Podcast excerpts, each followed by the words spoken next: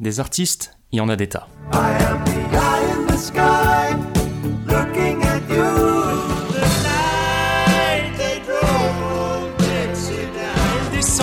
de la montagne sur un chariot chargé de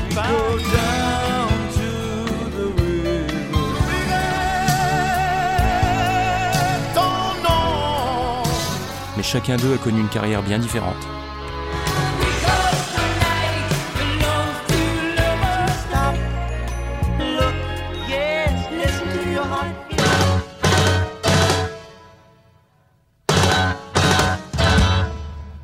Il est peut-être temps d'en reparler un peu.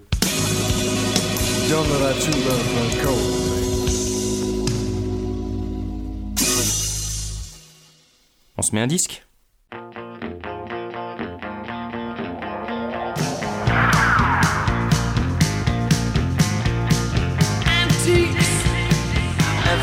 sentiment an antique As obsolete as warships in the Baltic driving straight road it never alters. And the ranger serenades but doesn't falter. You offer infrared instead of sun. You offer paper spoons and bubble gum. Late sky Like an all-night radio station without morning. Like stumbling on Pearl Harbor without warning. You offer infrared instead of sun You offer bubble gum You give me fire and young For in the morning You give me fire and young For in T'as entendu ça? Et bah ça c'est la chanson qui ouvre l'album Steve McQueen du groupe Prefab Sprott, sorti en 1985, et elle s'appelle Farron Young. inside the. Just what it takes to be honest.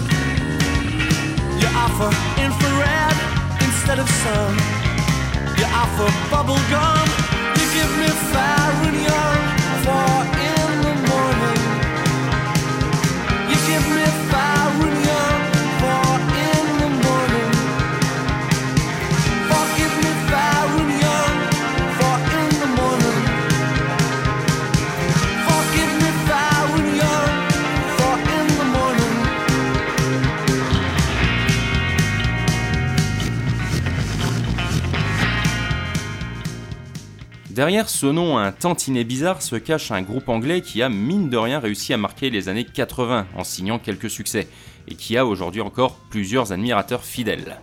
Seulement, Prefab Sprout est à présent beaucoup moins connu qu'il ne l'était à l'époque, la faute entre autres à plusieurs projets avortés qui ont fini par saboter la formation, mais aussi peut-être aux soucis personnels rencontrés par sa tête pensante, Paddy McAloon.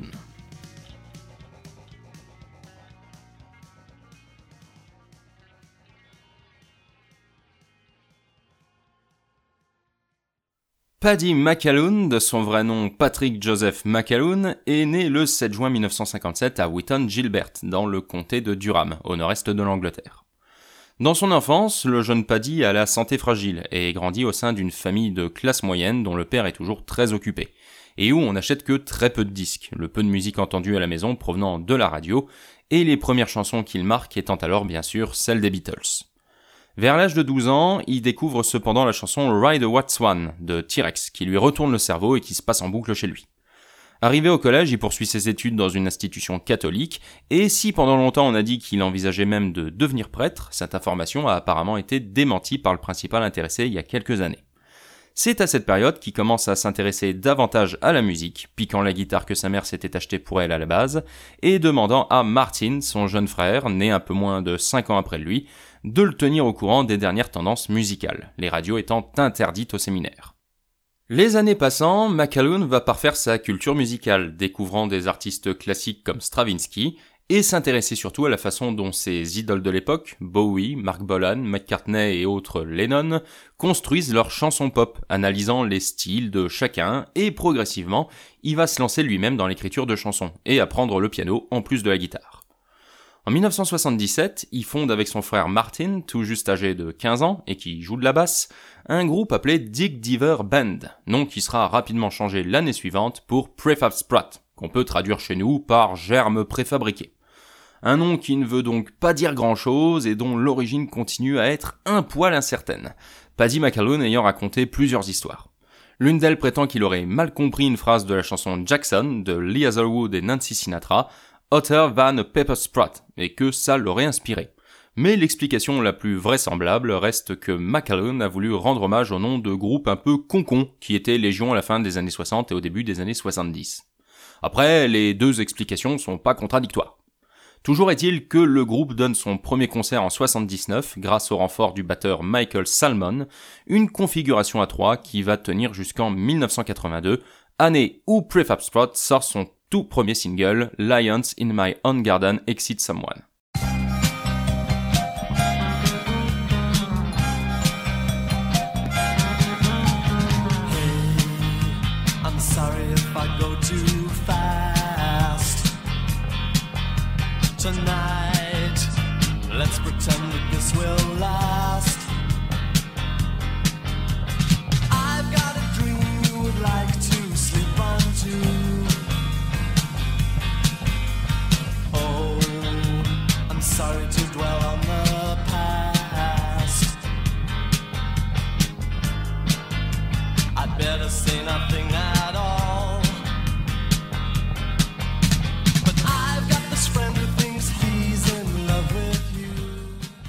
Cette chanson, enregistrée le 25 février 1982 et éditée par le label Kendall Records, seule maison de disques à avoir accepté de signer le groupe, a été inspirée par la petite amie du moment de Paddy McAloon, parti en France pour suivre des études de droit à Limoges.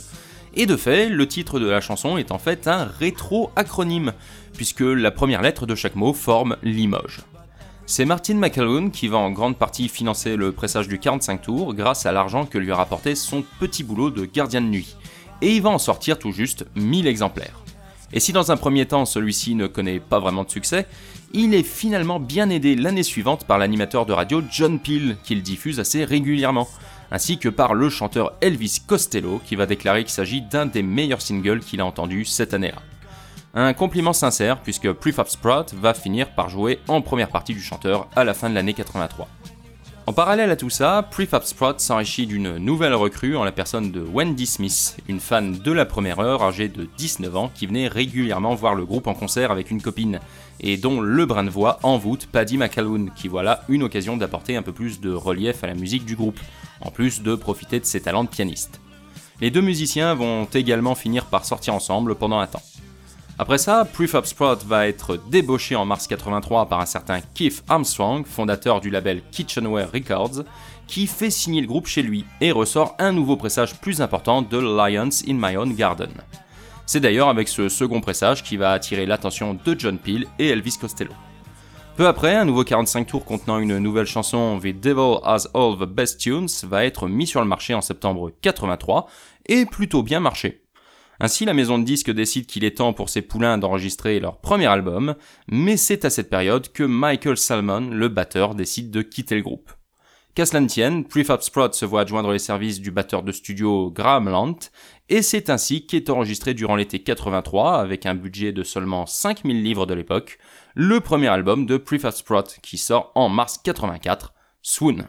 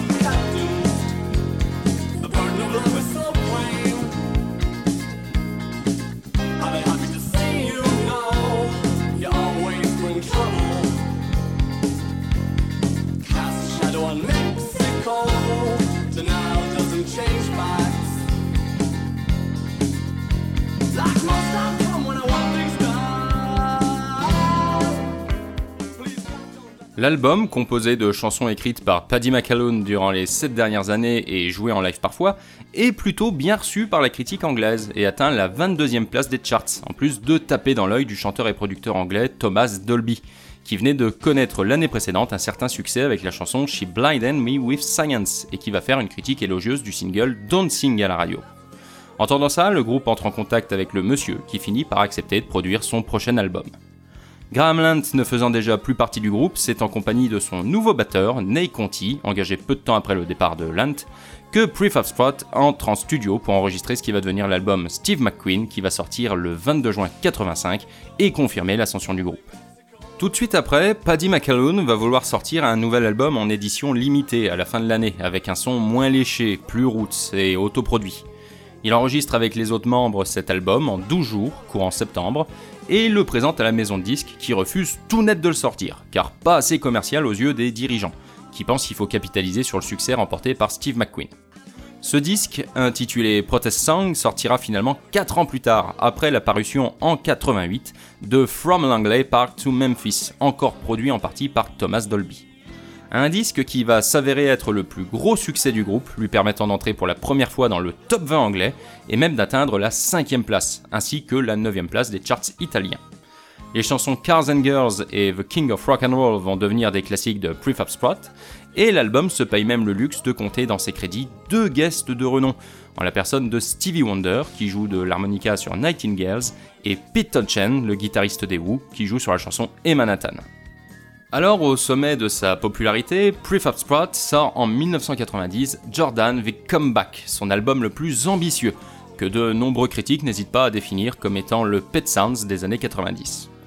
A la base voulu comme un concept album sur la vie de Michael Jackson, que Paddy McAloon admire beaucoup, le disque va finalement changer de cap et proposer un panel assez large de styles musicaux, comme la country, le rock ou même le boléro, au travers de quatre sections centrées sur des thèmes différents, une sur la musique pop, une autre rendant hommage à Elvis Presley, une troisième composée de chansons d'amour, et une dernière qui s'articule autour de la mort et du destin.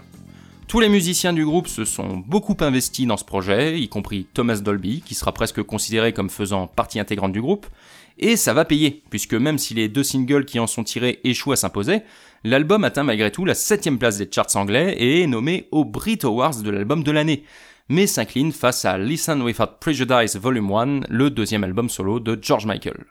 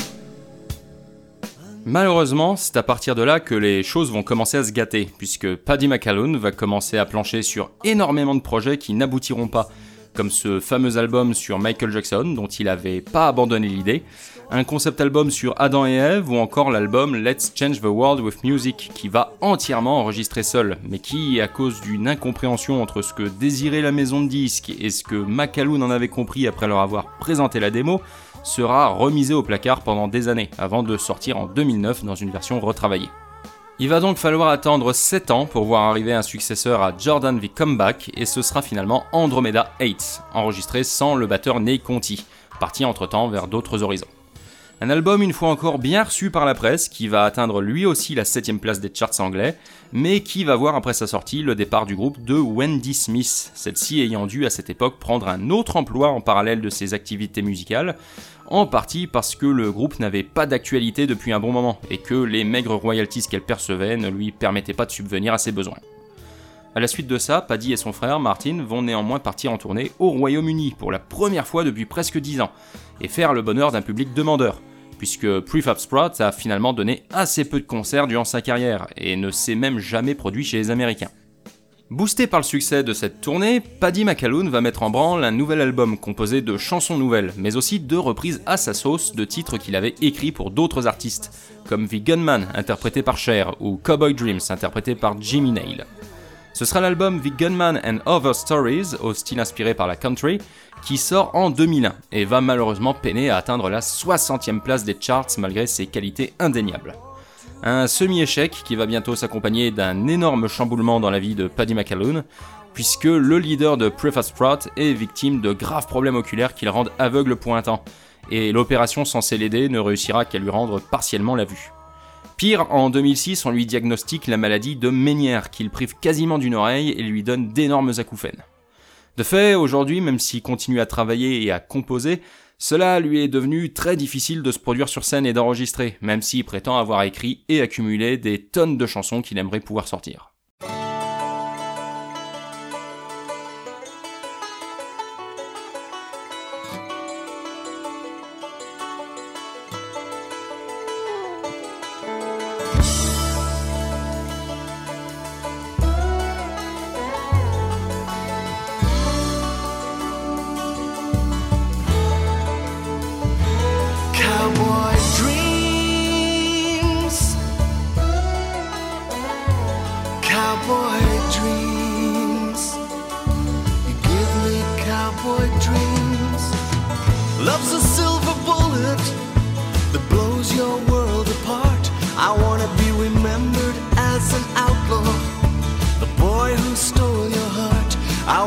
The guy who wears the white hat, then rides across the plain. I'm gonna be an enigmatic stranger. Honey, you are looking at your shame. Cowboy dreams. Pour autant, même s'il est désormais le dernier et seul membre de Prefab Sprout, faisant à présent de ce groupe une sorte d'incarnation fantôme qu'il utilise comme prête-nom, il a publié sous cette étiquette Crimson Red en 2013, ainsi que I Trove the Megahertz en 2019, le remaster de l'unique album qu'il avait sorti en tant qu'artiste solo en 2003, en faisant maintenant officiellement un album de Prefab Sprout. Et prévoit depuis quelque temps de sortir un nouvel album inspiré des grandes figures féminines qu'il appellerait Femmes mythologiques, en français dans le texte. Bref, l'artiste de plus de 65 ans n'a visiblement pas laissé tomber tout espoir de continuer à proposer la musique qu'il aime malgré ses deux handicaps. Pour ce qui est des autres membres, Wendy Smith s'est complètement rangée, n'acceptant plus de participer en tant que choriste qu'à de très rares projets depuis 97 qui se comptent sur les doigts d'une main. Ney Conti, le batteur, a eu la carrière la plus prolifique puisqu'il a par la suite bossé avec Paul Young, Jean-Louis Murat, Annie Lennox, Deep Forest, Catherine Lara, Pascal Obispo, et c'est même lui qui joue sur le morceau Dancing in the Street de David Bowie et Mick Jagger. Rajoutons également qu'il a temporairement réintégré le groupe durant la tournée de la fin des années 90. Quant à Martin McAloon, il n'a pas travaillé avec grand monde, mais il semble qu'il donne à présent des concerts en solo sous son propre nom. En tout cas, ces quatre musiciens ont su offrir de magnifiques chansons durant ces décennies 80 et 90, et il suffit d'écouter des petites pépites comme Appetite pour s'en convaincre définitivement.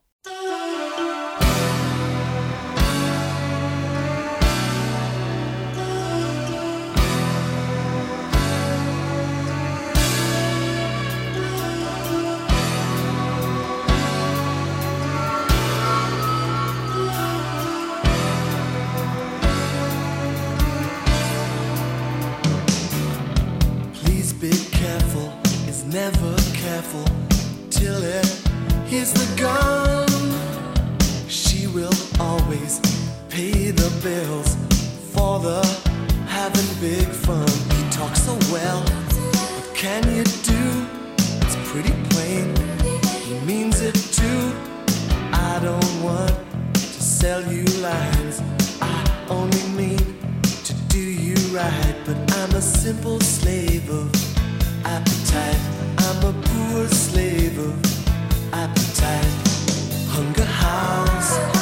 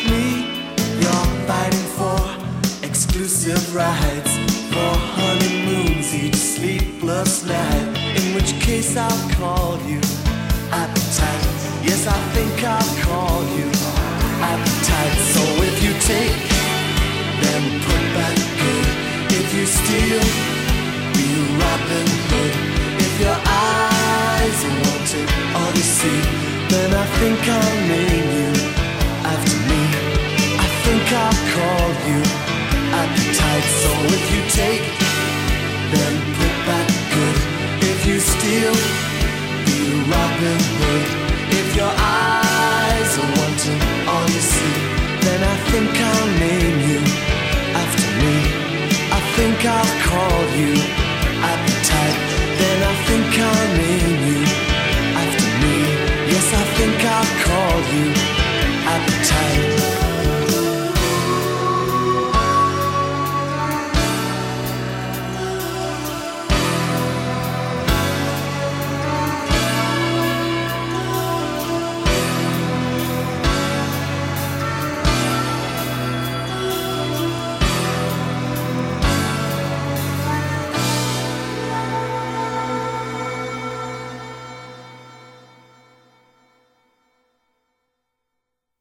Steve McQueen sort donc le 22 juin 85 et comporte 11 chansons pour une durée de 3 quarts d'heure. S'il a pu paraître aussi rapidement après la sortie de Swoon, le premier, c'est en partie parce que Paddy McAloon possédait une énorme réserve de chansons écrites durant les 10 dernières années, permettant ainsi au groupe de ne pas trop s'embêter avec le travail d'écriture. Néanmoins, il ne pouvait bien sûr pas toutes les inclure dans l'album et il a fallu choisir. Pour ce faire, McAloon a en fait chanté une quarantaine de ses compositions devant Thomas Dolby, le producteur, qui s'est chargé de sélectionner celles qui lui semblaient être les plus prometteuses et qu'il a retravaillé avec le groupe. Et c'est le résultat de ce travail qu'on entend aujourd'hui.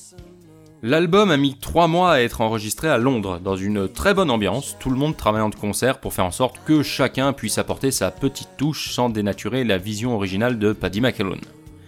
Thomas Dolby va d'ailleurs jouer lui-même pas mal de parties de clavier et de synthétiseur tout en faisant preuve d'une extrême minutie concernant le mixage. Par exemple, durant l'enregistrement de la chanson Goodbye Lucy No. 1, Paddy McAloon va accidentellement frapper le pied du micro pendant qu'il chante et produire une sorte de son, du genre klung. Normalement, ils auraient dû réenregistrer, mais Dolby a trouvé la prise tellement bonne qu'il a utilisé son échantillonneur Fairlight pour regarder où se trouvait la forme d'onde du son et a réussi à l'effacer. De nos jours, ça peut paraître tout bête à faire, mais à l'époque, la technologie n'était bien sûr pas aussi avancée qu'aujourd'hui, et c'était un tout petit peu plus compliqué à réaliser. Autre anecdote, fut un temps, Paddy McAloon avait envisagé un concept assez original d'album qui a vite été abandonné, et dont il ne reste plus beaucoup de traces à présent, si ce n'est justement le numéro dans le titre du morceau Goodbye Lucy Number 1. Pourquoi ce titre? Eh ben c'est parce qu'à l'origine, le leader du groupe avait pour projet de donner le même nom à toutes les chansons de son éventuel disque, en en changeant uniquement le numéro, quand bien même ça aurait été à chaque fois des compositions avec des thèmes et des paroles différentes. Ça aurait donc été Goodbye Lucy Number 2, 3, 4, etc. Ça s'est pas fait pour on ne sait trop quelle raison, mais j'imagine que lui ou d'autres personnes qui l'accompagnaient ont dû se rendre compte que c'était peut-être finalement pas une idée si incroyable que ça.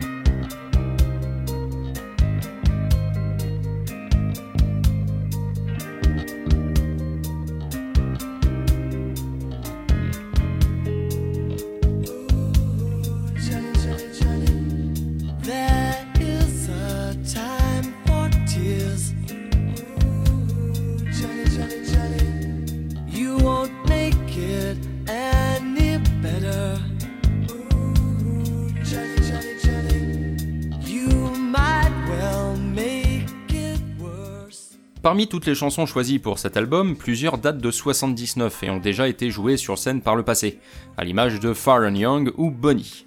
Toutes les chansons traitent en tout cas de thèmes variés. Appetite par exemple parle d'une fille qui tombe enceinte ainsi que de sa soif de vivre. Un magazine américain d'ailleurs dit à propos de cette chanson qu'il s'agissait d'une belle réappropriation de l'héritage rock des années 50 qui mettait en avant une démonstration passionnée du désir hétérosexuel masculin et qui tenait compte du féminisme, quelque chose qu'aucun autre compositeur rock n'avait entrepris jusque-là selon eux. La chanson When Love Breaks Down, elle, parle de l'amour qui s'éteint et qu'on essaye malgré tout de garder vivant. When the Angel, c'est un hommage à Marvin Gaye, qui venait d'être assassiné l'année précédente par son père, et Paddy McAloon a eu l'idée de Goodbye Lucy Number One après avoir écouté Walking on the Moon de Police, un jour qu'il était malade. En entendant la chanson, il s'est dit qu'il devrait se simplifier la vie pour tout ce qui est écriture, et a choisi d'écrire un morceau sur la base d'un des plus gros clichés du rock and roll, le prénom Johnny, qu'on entend dans énormément de titres rock. D'ailleurs, quand cette chanson sortira en single en janvier 86, elle sera justement renommée pour l'occasion Johnny Johnny. Néanmoins, il faut avouer qu'il est un thème qu'on retrouve souvent dans la discographie de Prefab Sprout, que ce soit en filigrane ou de manière plus frontale, et c'est bien sûr l'amour, sous toutes ses formes et à toutes ses étapes, que ce soit les bons et les mauvais aspects. Et Steve McQueen n'échappe pas à la règle. When Love Breaks Down en est un bon exemple, comme déjà dit, mais c'est aussi le cas de titres comme Bonnie ou Desire Ours, qui est d'ailleurs la chanson qui a terminé de convaincre Thomas Dolby qui voulait participer à la réalisation de Steve McQueen.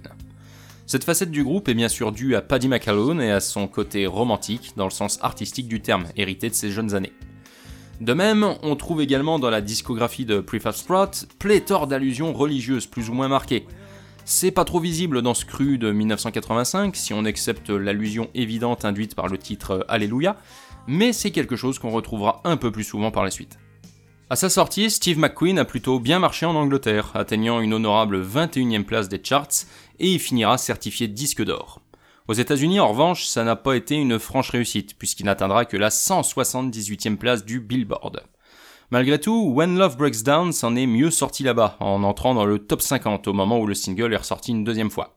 Celui-ci étant passé relativement inaperçu quand il a été publié la première fois en octobre 84 au Royaume-Uni.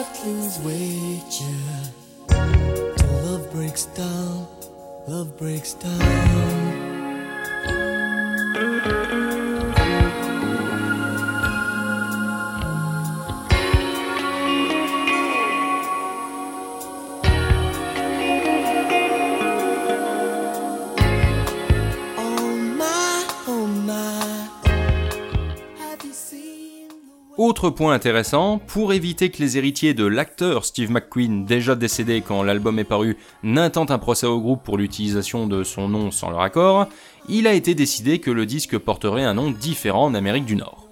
C'est pour ça que là-bas il ne s'appelle pas Steve McQueen, mais Two Wheels Good, certainement en référence à la pochette sur laquelle on peut voir les quatre membres de l'époque dans un champ avec une moto de Mark Triumph. Et d'ailleurs, pourquoi ce titre d'album alors qu'aucune chanson ne parle du comédien? Et eh bah tout simplement parce que Paddy McAloon trouvait que son nom sonnait bien. En tout cas, s'il avait déjà en partie trouvé son public à l'époque, aujourd'hui cet album est devenu assez culte pour pas mal de gens, et il a été régulièrement réédité dans plusieurs formats et un peu partout.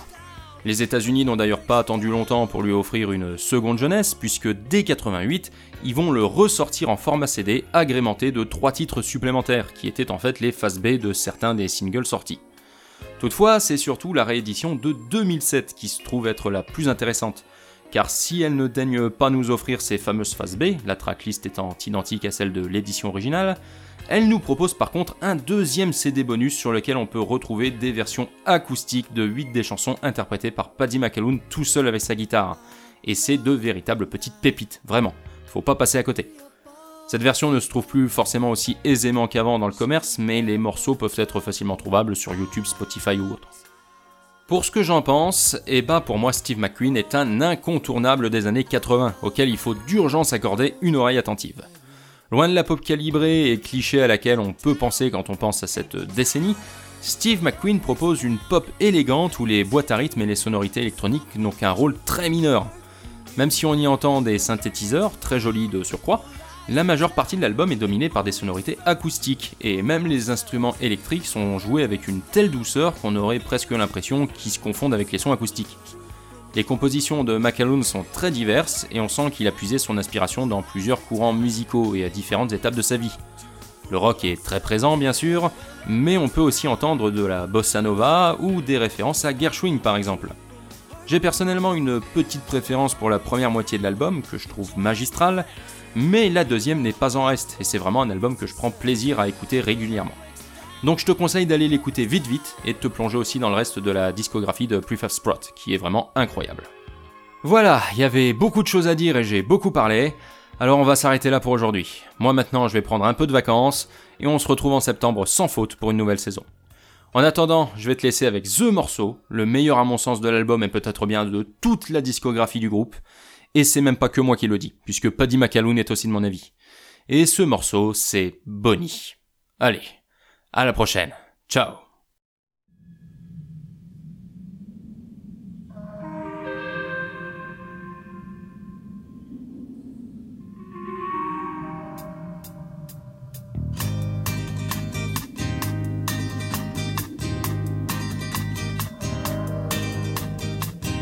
spend the days of my vanity.